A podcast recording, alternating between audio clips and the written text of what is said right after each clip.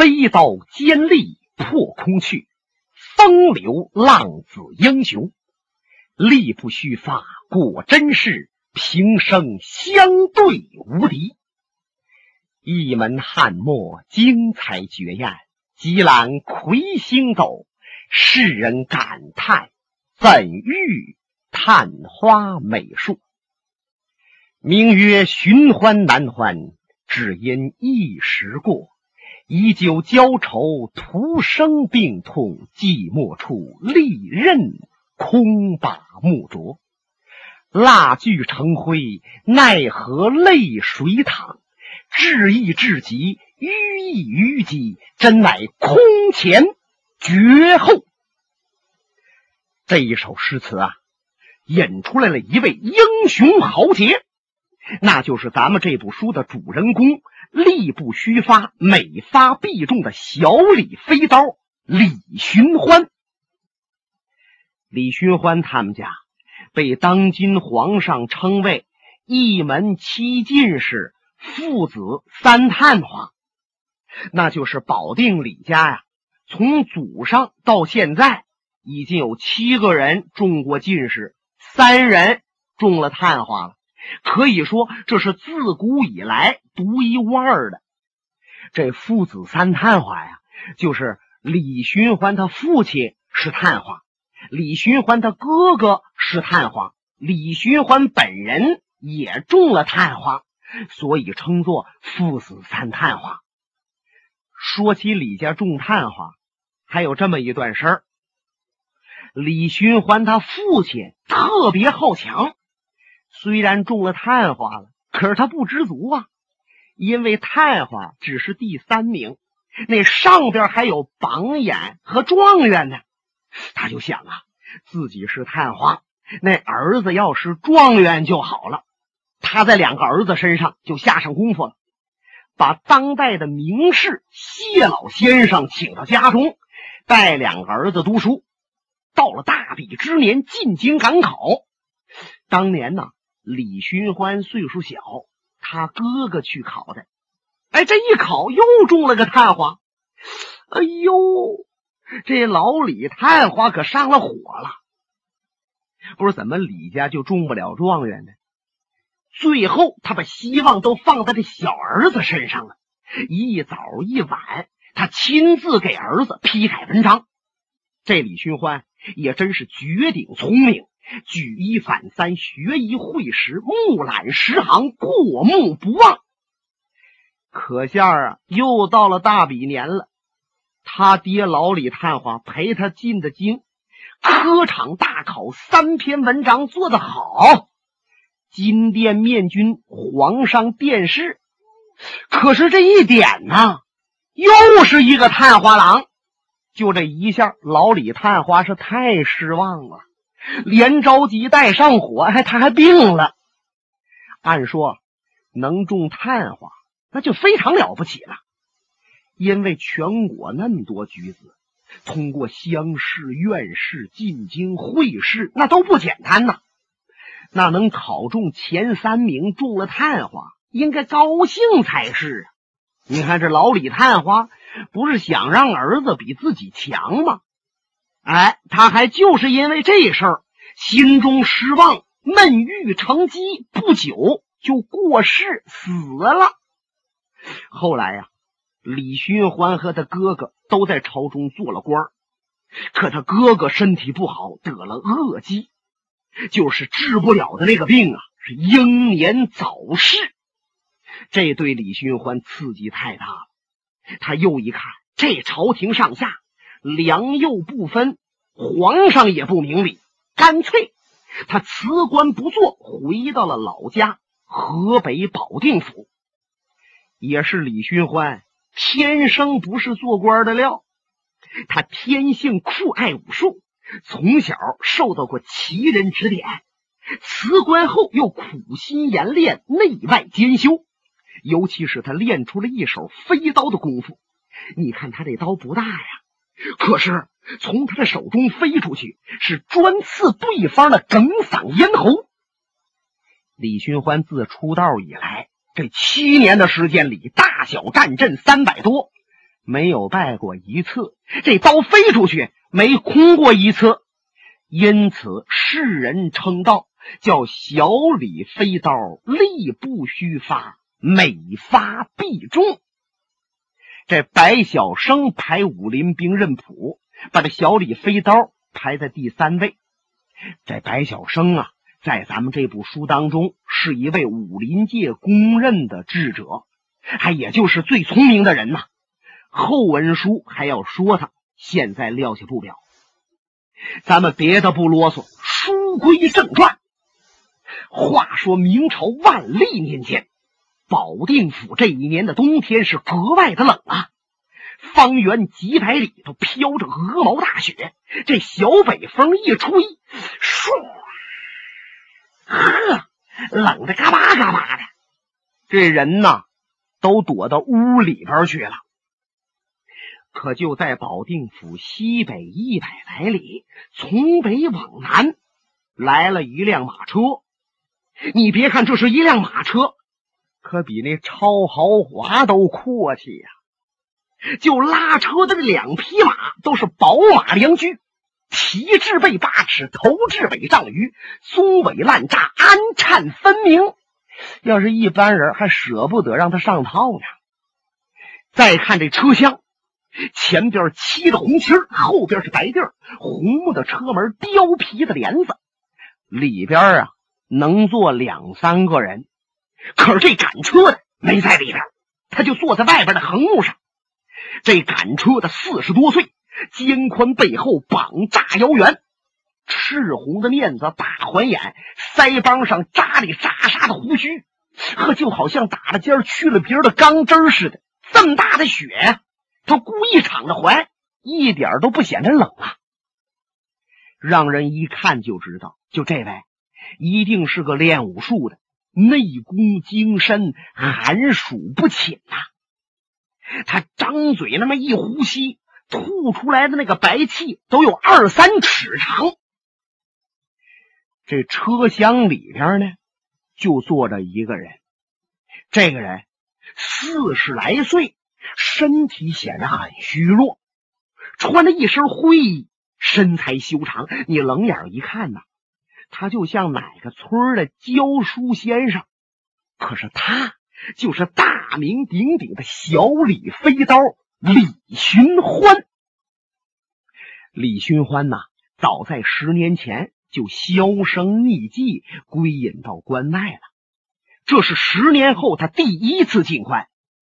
原来就在这一年多的时间里，山东、山西、河北一带出现了一个梅花大盗。和这梅花大盗杀人越货劫掠钱财，他就连妇女都不放过呀！是先奸后杀，手段十分残忍。这前后已经有一百多人死在他手了。那官府衙门也奈何不了这梅花盗，也抓不住啊！江湖一些练家子也想杀掉他，为民除害。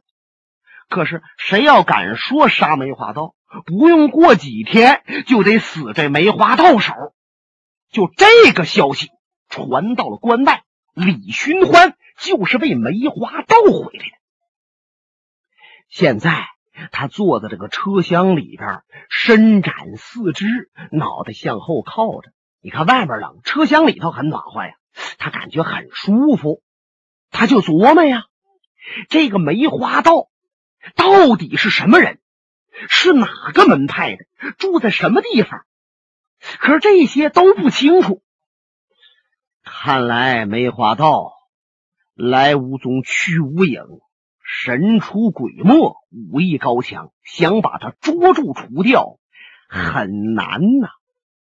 他正在想着，可能嘎吱吱吱吱吱吱，这马车呀一下子停住了，他那身子。在座位上就来回摇晃，他就听外边那个赶车的喊声：“喂，前边是什么人？赶快起来，起来，起来，起来！要不这车过去可把你压上了啊！”李寻欢用手挑帘子往外一看，哦，就见前边雪地上坐着一个人，岁数不小了，得有五六十岁了。穿着打扮呢很破烂，好像个要饭花子呀。就见他呀，冲着马车直摆手：“我说先别往前来，先别往前来，大爷呀，我和您说，我呀是个过路的，连冻带饿，倒这儿说什么也起不来了。本以为非死这儿不可，可是老天爷有眼，让我在这儿碰着您了。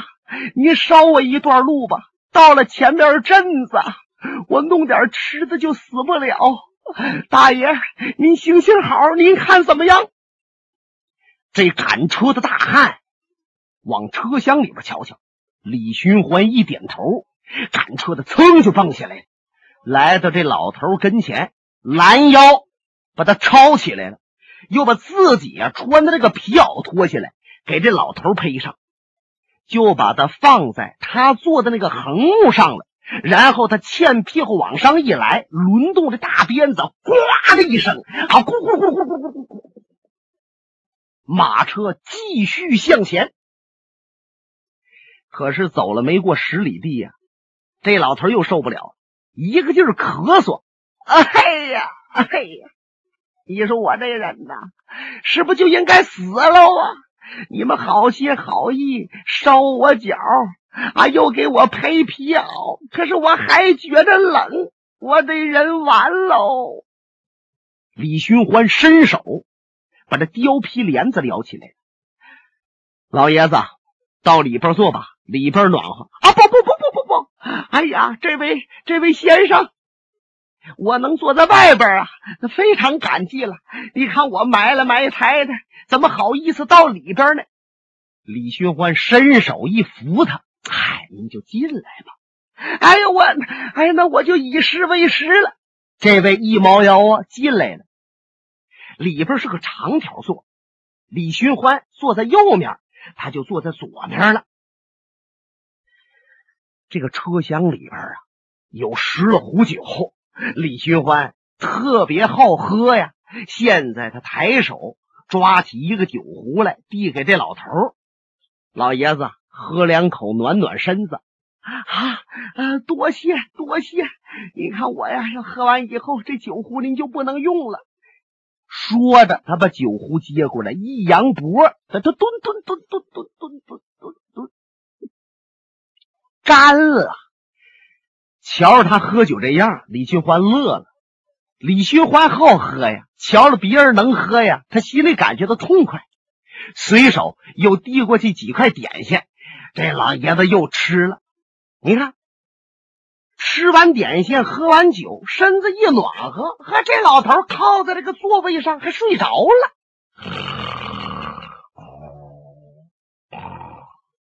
李寻欢瞧见了，没再说什么，把白胡子袍子掖了一掖，一抄手，二目微闭，也想打个盹儿啊，睡一会儿。李寻欢是似睡非睡的时候，他万没想到，就这老头左手不知道在哪儿摸出了一把明晃晃、亮堂堂的短刀。他坐在李寻欢的左面啊，他右手轻轻往起来一抬，左手刀直刺李寻欢软肋。哎，噌！李寻欢这身子就弹起来了。这毕竟是名震武林的小李飞刀李寻欢呐，他这一刀啊没有得手，可是第二刀来得更快，缠头裹脑削向李寻欢的脖子。李寻欢往下那么一低头，他下边飞起又是一腿，李寻欢的身子向旁边一靠，就靠在这车窗边这儿了。抬手把车窗震开，这身子噌的一下。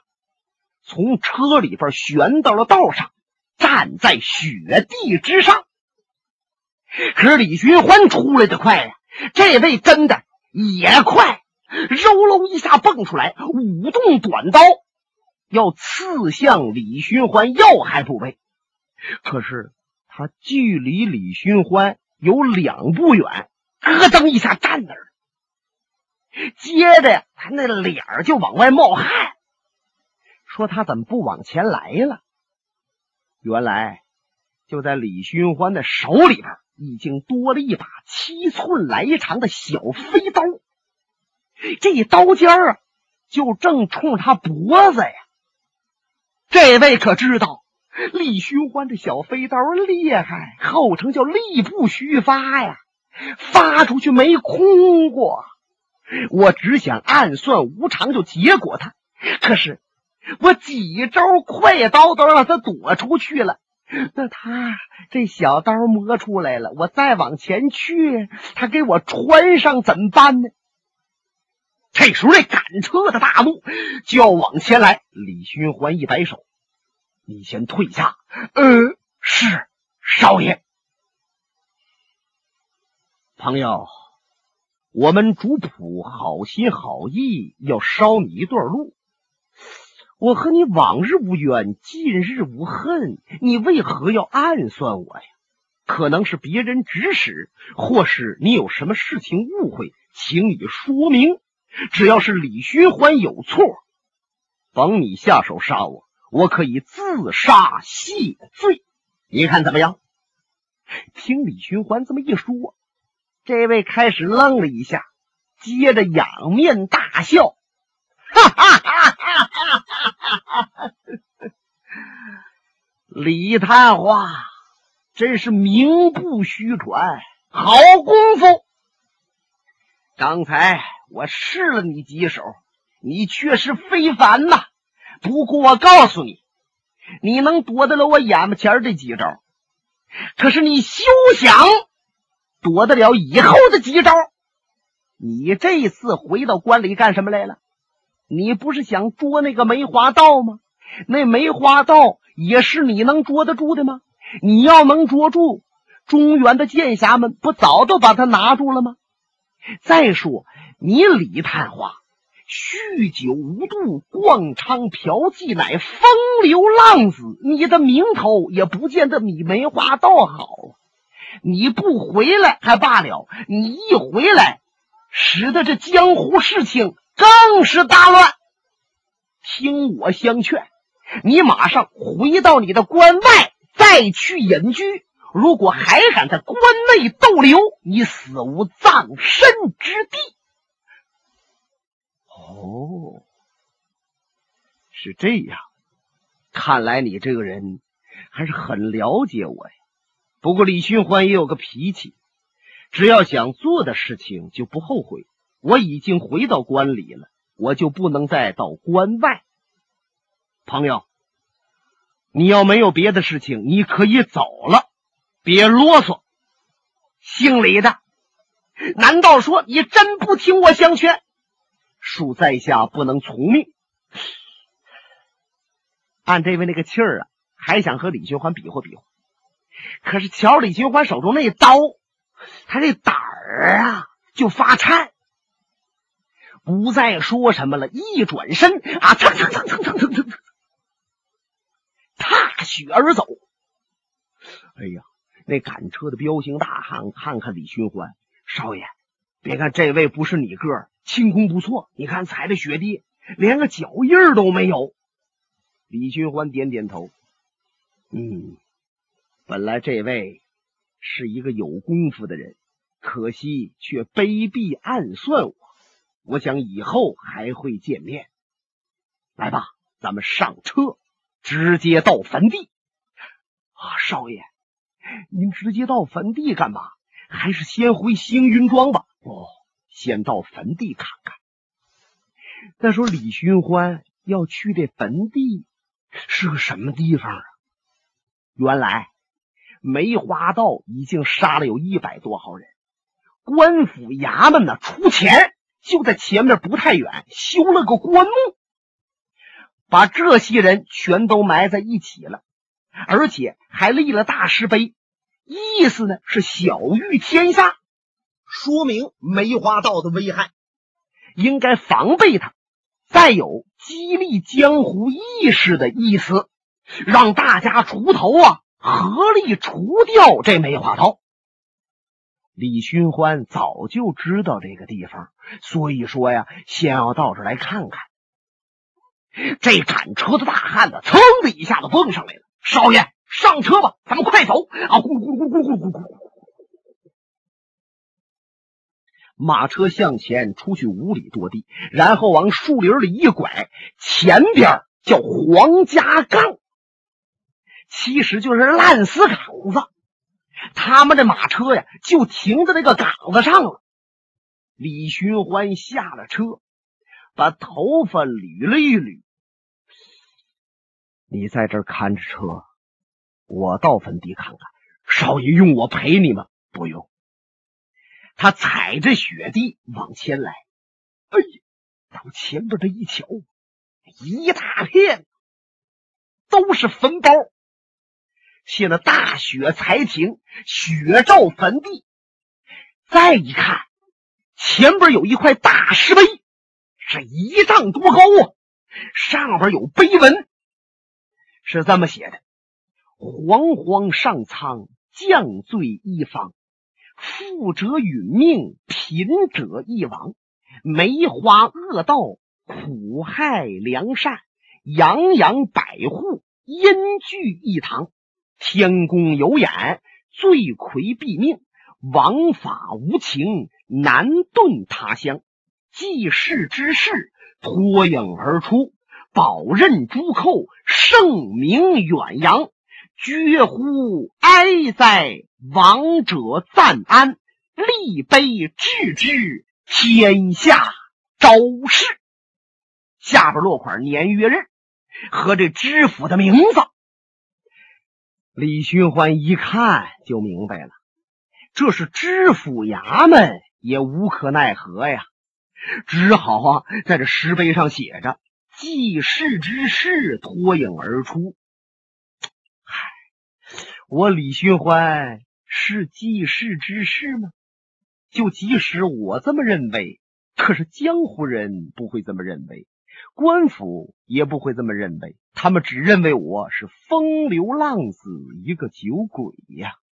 嗨，绕过石碑，他还往前来，每越过一个坟包，他那心里边都咯噔一下，眼睛瞧着啊，一座坟一座坟。他就想着这梅花道那个武术是什么招数？据传说，每一个人被梅花道害了，身上都留下梅花血印。看来这是梅花道作案的一个标志。那么现在他能在哪里呢？一边想着呀，他在雪地里边走着。围着坟包来回直转，忽然发现，就在这片坟地的正当阳这块空场处，有一个坑。呵，这坑啊，有一人多深，一讨来宽，两讨多长。坑里边还没有多少雪，那么这个坑是新挖的。要是过去挖的呀，一下雪呀就把它填平了。哎，谁在这儿挖个坑呢？莫非又有被梅花道害了的人，现在准备埋在这个地方吗？一定是这样。不是被梅花道害了的，也不能往这儿埋呀。李寻欢那个心呢，就一发紧，不由得用手扣住了自己的小李飞刀。他站在坑边，正瞧着。忽听背后有人说话：“姓李的，你知道这坑是给谁准备的吗？”还没等李寻欢回话，我告诉你，这坑就是给你准备的。李寻欢还没等转过身来，就听着咯嘣苍凉一声。这位把兵刃拽出来了，直刺他的后心，就听着噗，血光崩溅。本节目因大刚才播送的是长篇评书《多情剑客无情剑》。